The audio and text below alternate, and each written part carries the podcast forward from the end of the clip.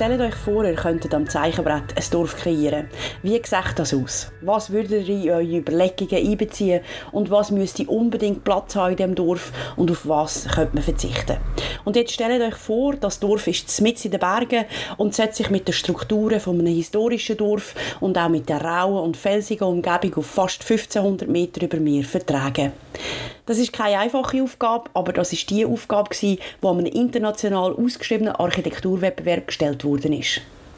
Herzlich willkommen zum Unternehmenspodcast von der Andermatt Swiss Alps. Hier stellen wir unsere Versprechen auf den Prüfstand. Heute geht es darum, ob es einem Werk von 30 internationalen Architektinnen und Architekten gelungen ist, Andermatt Rüss, den neuen Dorfteil zu Andermatt, so zu gestalten, dass er sich natürlich in die Umgebung, aber auch ins bestehende Dorf Andermatt einfügt. Das Versprechen ist, dass Andermatt mit dem neuen und dem historischen Teil nahtlos zusammenwachsen. Kriterien der Architektinnen und Architekten sind klar aufgelistet. Ein Punkt, wo dem Investor und Visionär Sami Saviris ganz wichtig war, ist die Nachhaltigkeit. Alle Bauten müssen im Bau und auch im Unterhalt ressourcenschonend sein, die Energieversorgung CO2-neutral und der Energieverbrauch der Häuser und auch der Hotels müssen dem niedrigen Energiestandard von Minergie entsprechen. Zusätzlich haben sich die Architektinnen und Architekten müssen mit der Umgebung auseinandersetzen. Es hat in der Ausschreibung nämlich auch geheißen, dass die Häuser einen Bezug zum Urseretal, der Gotthardregion und ganz allgemein den Alpen und auch ein bestehendes Ortsbild von Andermatt müssen haben. Wer in Andermatt 3 sich umschaut, sieht ganz deutlich, dass auch die örtlichen Bautraditionen und Materialien müssen berücksichtigt werden es ist also eine sehr komplexe Aufgabe, an diesem Wettbewerb mitzumachen. 50 Architektinnen und Architekten haben ihre Ideen eingereicht. Die Entwürfe sind sehr vielfältig, aber nicht alle haben auf Anhieb gefallen gefunden. Der Henny Ayat arbeitet seit über 30 Jahren bei der Orascom Development Holding und zusammen mit dem Sami Saviris an der Entwicklung der Destinationen. Er hat Architektur studiert und früher in den USA bei einer der grössten Architekturfirmen der Welt gearbeitet. Als Senior Vice President und Head Design and Destinations Planning ist er auch beim Wettbewerb von der Andermatt Swiss Alps in der Jury gesessen. Angefangen hat dann alles mit dem Briefing. Wir haben versucht, ihnen unsere Vision zu erklären. Also, dass wir hier in der Schweiz sind und dass wir das auch sehen sollen. Wir wollen, dass sie die lokale Architektur respektieren und Kultur zeigen. Wir wollen, dass Gäste auf Andermatt kommen und auch spüren, dass sie in der Schweiz sind und nicht in Ägypten oder in Frankreich oder sonst irgendwo. Mit diesen Informationen sind die Architektinnen und Architekten an die Arbeit gegangen.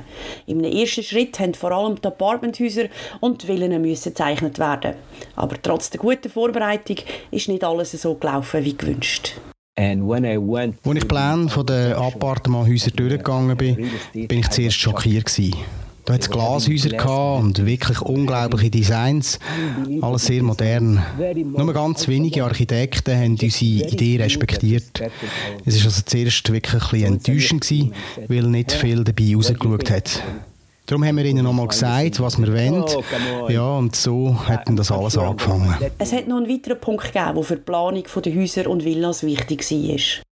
Das Wichtigste, was die Architektenteams vor allem für das Projekt haben müssen im Hinterkopf behalten, war, dass es soll aussehen wie ein natürlich gewachsenes Dorf. Also ein fließender Übergang. Wir haben nicht wollen, dass die Leute auf Andermatt kommen und ein altes Andermatt und ein neues Andermatt sehen. Das erreichen, ja, das ist eigentlich das Wichtigste für uns. So if we succeed in that, I think that's the most important thing. Aber nicht nur Häuser, Villen und Hotels müssen geplant werden, sondern auch der sogenannte Masterplan. Der Sami Saviris hat dazu mit Denniston zusammengearbeitet. Denniston ist auf der ganzen Welt bekannt für ihre durchgedachten Konzepte. Der Hauptdesigner ist der Belgier Jean-Michel Gatti.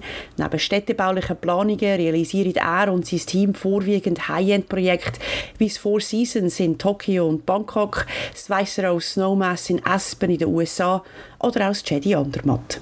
Aber auch da hat die Jury zuerst einmal leer geschluckt. So he came with the idea that he's raising er hat die Idee gehabt, das Erdgeschoss anzuheben und eine Plattform darauf zu bauen, mit einem Parking auf zwei Etagen drunter. Und natürlich auch die ganzen Keller und die Hotelanlieferung und so weiter. Also die Leute parkieren und nehmen den Lift in die Wohnung und unten dran hat es Platz im Keller für Ski oder Bikes. Für uns ist die Idee am Anfang völlig absurd gewesen. Erst nach einem Zeitchen haben wir gesehen, was für ein brillanter Plan das eigentlich ist. Und zwar gerade aus mehreren Gründen. Der ganze Standort ist vor Hochwasser sicher und wenn man denkt, wie viel Aussenplätze man für all die vielen Autos braucht hätte, ja, das hat das ganze Projekt ruiniert. Ganz viele sind gegen die Idee gewesen, weil sie halt sehr viel kostet und weil man die Appartementhäuser erst bauen kann, wenn die Plattform darunter fertig ist. Es hat also sehr viele Herausforderungen gegeben, aber ich glaube, es war die einzige Lösung gewesen. But I think this was the only idea. Wo dann mal alles gezeichnet und geplant war, ist die nächste Ernüchterung gekommen. Wenigstens für den Henny Ayat, wo er nämlich realisiert hat, dass in der Schweiz nicht alles so schnell geht. Aber auch diese Hürden hat man genommen und 2009 sind die ersten Bagger aufgefahren. Der ganze Sockel für das Parking und die Infrastruktur ist 46'000 Quadratmeter groß. Im Moment haben wir rund zwei Drittel davon gebaut. Dank dem ist der ganze Dorfteil autofrei. Die Häuser, die an den zentralen Gassen sind, haben Retailflächen im Erdgeschoss für Läden oder Restaurant. Es hat neben der bestehenden Piazza Gottardo noch weitere Plätze, die geplant sind, wo die Eigentümerinnen und Eigentümer oder auch natürlich Gäste die Möglichkeit haben, zu flanieren und entspannten Apero zu geniessen. Und Kinder können auch mal im Schnee herumtoben, ohne dass man Angst haben muss, dass ein Auto kommt. In der Zeit seit dem Start der Entwicklung von Andermatt 3 hat sich einiges da im Bauwesen.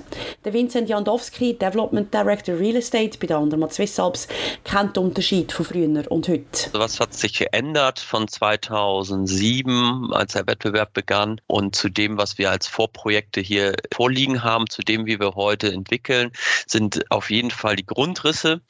Wir haben gemerkt, dass die Eigentümer doch andere Grundrisse bevorzugen. Viele kommen eben dann doch äh, nach Andermatt, um hier Urlaub zu machen, um Ski zu fahren, um wandern zu gehen. Und äh, das heißt also, der tagsüber ähm, und abends sind, äh, ist der Fokus bei den Eigentümern eher auf den Wohn- und Essbereichen. Sie möchten lieber mehr Schlafzimmer haben. Das heißt, da wurde wirklich viel in den Grundrissen angepasst, die Schlafzimmer optimiert und äh, Gemeinschaftsräume äh, vergrößert. Und das hat eigentlich zur Folge, dass wir in den letzten Jahren fast jedes Haus von den Grundrissen her nochmal in der Planung neu gestartet haben.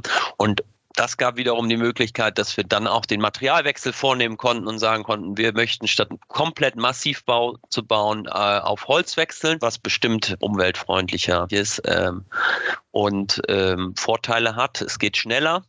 Es geht schneller zu bauen. Die Vorplanung braucht allerdings länger beim Holzbau.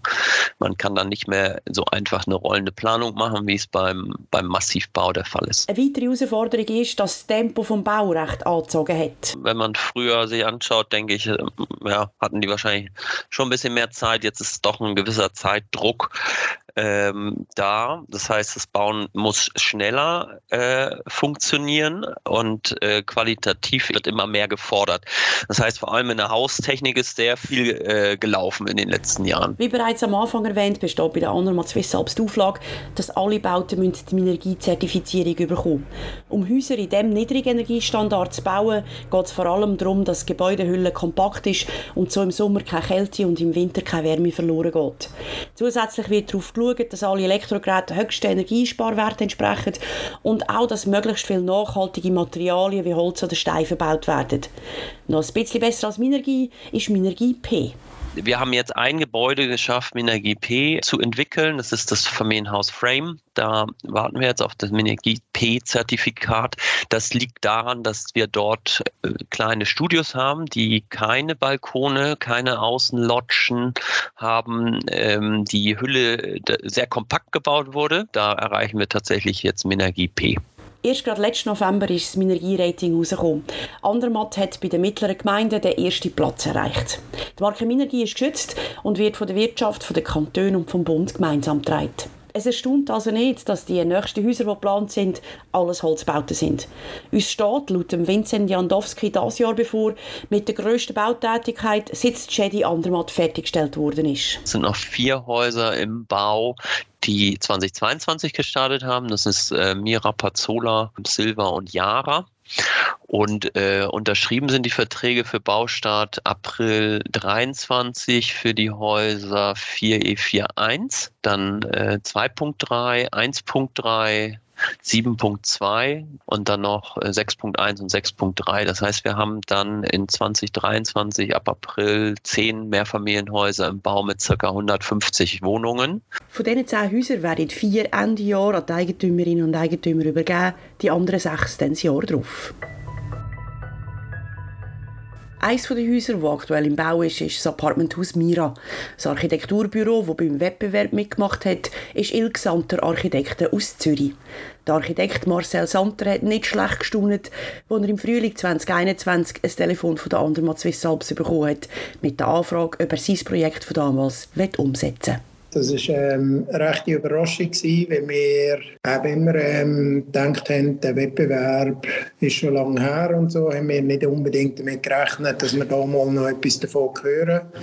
Äh, das Projekt ist ein bisschen aus unserem Fokus verschwunden, weil wir in der Zwischenzeit ganze Haufen andere Aufträge uns zu tun hatten. Noch. Es war auch noch spannend, gewesen, weil das Ganze ja eigentlich genau in die Zeit gefallen ist während Corona. Also das heißt, wir haben die ganze Planung mit äh, Leuten aufgesetzt, die wir immer nur virtuell gesehen haben. Also ich bin dann froh, dass ich den Vincent Jandowski mal kennengelernt dass ich gewusst habe, es gibt ihn wirklich. Das ist recht interessant und auch noch spannend gewesen, auch für uns eine neue Erfahrung, dass wir eigentlich alles so ein bisschen virtuell gemacht haben. Was sicher eine totale Herausforderung dann war, ist, dass ähm, jetzt bei unserem Haus, ich glaube, es gibt andere, die ein mehr Zeit haben, dass wir in relativ kurzer Zeit doch nochmal recht viel dann gemacht haben, um das Vorprojekt quasi zu überarbeiten und dann neue Bedürfnisse auch anzupassen. Die neuen Bedürfnisse, die die Eigentümerinnen und Eigentümer haben, hat Vincent Jandowski vorher auch schon erwähnt. Der Wunsch auf einen größeren Wohnraum für die Erholung der Abenteuer in den Bergen. Das sind die Anforderungen, die beim Wettbewerb im Detail noch nicht bekannt sind. Der Marcel Santer erinnert sich zurück an seine ersten Ideen für die Pläne vom Haus. Wir haben uns dort ein Grundstück ausgesucht, wo wir glaube im Nachhinein dann aber auch gemerkt haben, dass wir eher eines der schwierigeren verwünscht haben, mit so einer Grundrissdisposition, die quasi mehr nicht auf einer rechteckigen Basis basiert hat, sondern eben fast so ein sechseckigen, wie ein Schneekristall. Ich glaube, die grösste Änderung gegenüber dem Wettbewerb war, wir haben im Wettbewerb ganz konventionelle Geschosswohnungen gehabt. Das war eine Anforderung. Dort haben wir so, wo wir angefangen haben zu starten, haben wir so verschiedene so Studien gemacht. Und eine Studie war, wir sollen doch bitte prüfen, ob wir auch Mesomet-Wohnungen reinbringen in das Haus. Und dann haben wir eigentlich gemerkt, dass unsere quasi Grundriss, unser Grundrisskonzept oder die Grundrisstypologie es tatsächlich zulässt, das auch mehrgeschossig zu entwickeln und sogar eigentlich eine zusätzliche Qualität bekommt, weil wir nämlich jetzt immer am Ecken bei den grossen Wohnungen so einen zweigeschossigen Wohnraum haben, wo einerseits so einen Erker hat vorne durch den Turm, den wir gemacht haben, und auf drei Seiten äh, belichtet ist. Dank dieser originellen Ausführung und eben dieser Grundrisstypologie fühlt sich in den Wohnungen vom Haus Mira fast ein bisschen an, wie wenn man in einem Einfamilienhaus wohnt. Das Haus Mira hat im Mai letztes Jahr Baustart gehabt.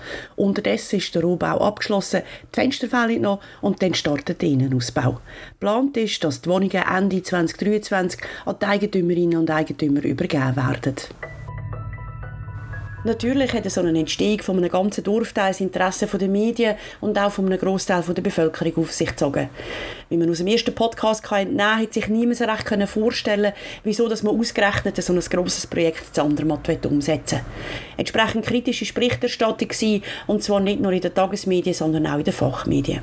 Aber Hand aufs Herz. Wo die ersten zwei Häuser gestanden sind, am hinteren Rand von dem ganzen Platz und ganz nah beieinander, ist das auch verständlich gewesen. Aber mit mehr und mehr Häusern, dem Radisson Blue Hotel Reussen, der Gotthard Residences, der Konzerthalle und der Piazza Gottardo, hat Andermatt Reuss immer mehr ein Gesicht bekommen. Es sind Läden entstanden und Restaurants und es ist Leben eingekehrt. Erst dann, vor gut vier Jahren, hat man erkennen, dass auf dem Platz, wo früher die Armee Schiessübungen gemacht hat, noch dies noch ein Teil vom Dorf entsteht. Der Vincent Jandowski hat mir am Schluss von unserem Gespräch noch eine spannende Neuigkeit zum nächsten Hotel verraten. Hier ähm, wird eine bis jetzt eine der größten Solarfassaden der Schweiz äh, hoffentlich entstehen. Was kann man sich darunter vorstellen? Unter Solar kennt man ja meistens nur die äh, Dachpaneele, die aussehen wie eine Solarzelle eben, die ja optisch äh, und äh, nicht sehr ansprechend waren bis jetzt. Da hat sich eben auch sehr viel getan in den letzten Jahren und ähm, uns wurden hier Muster gezeigt, die sind äh, dünn wie Glas, kaum ein Aufbau dahinter. Äh, das heißt also, diese Paneele haben eine Aufbaustärke von drei, vier Zentimetern Maximum und können wunderbar äh, als Fassadengläser verbaut werden. Das heißt, der Betrachter wird später sich die Fassade ansehen und denken, ähm, das ist eine Glasfassade, dabei ist es eine Solarfassade, die eben dann auch Energie aufnehmen kann zum äh, Bewirtschaften des Hauses. Dann kommen wir zurück aufs Versprechen. Andermatt soll für Gäste als eine Einheit wahrgenommen werden. Dazu nochmal der Architekt Marcel Santer. Das hat uns dort mal schon, schon interessiert im Wettbewerb, ob, das tatsächlich, ob man das, das schafft, dass, ähm, dass quasi das Quartier nachher zusammenwächst mit dem Rest von Andermatt. Oder jetzt, man spürt schon so ein bisschen, Teilweise finde ich auch, der, wenn man drinnen rumläuft, es tatsächlich so räumliche Qualitäten, die interessant sind, die auch wirklich anders sind als jetzt bei so Standard-Neubausiedlungen, so in der Stadt. Und das wird aber die grosse Herausforderung, ob das klappt, das alles zusammenzubringen. Architektonisch sind wir also laut dem Fachmann auf dem richtigen Weg. Die Häuser haben alle ihre eigenen Charaktere, außen wie innen, und passen mit dem vielen Holz und Stein gut in die Umgebung. Ganz wichtige Zone, die Verbindung wird herstellen ist zwischen Bahnhof Andermatt Zentral und Andermatt Rüss. Details zu dem, was dort wieder entstehen, sind heute noch nicht bekannt. Aber die Planung hat gestartet und alle Beteiligten sind aktuell dran, die Zone zu entwickeln. Darum kann man sagen, dass das Versprechen auf dem besten Weg ist, auch eingelöst zu werden. Das war es vom Unternehmenspodcast von der Andermatt Swiss Alps für heute. Hier stellen wir unsere Versprechen auf den Prüfstand. Wenn ihr interessiert sind zu erfahren, wie sich Destination im Herzen der Schweiz weiterentwickelt und was für spannende Geschichten wir zu erzählen haben, dann abonniert uns. Ihr könnt uns auch eine Bewertung da wenn euch gefallen hat, was ihr gehört habt. Wenn es ein Thema gibt, das euch speziell interessiert, dann schreibt das in die Kommentare oder schickt ein E-Mail an podcast.andermatt-swissalps.ch. Wir freuen uns auf eure Inputs. In der nächsten Folge geht es um die Skigebietsverbindung und Modernisierung von Andermatt bis auf Sedrun. Für heute verabschiede ich mich, aber ich freue mich schon, wenn ihr auch das nächste Mal wieder zuhört. Bye bye.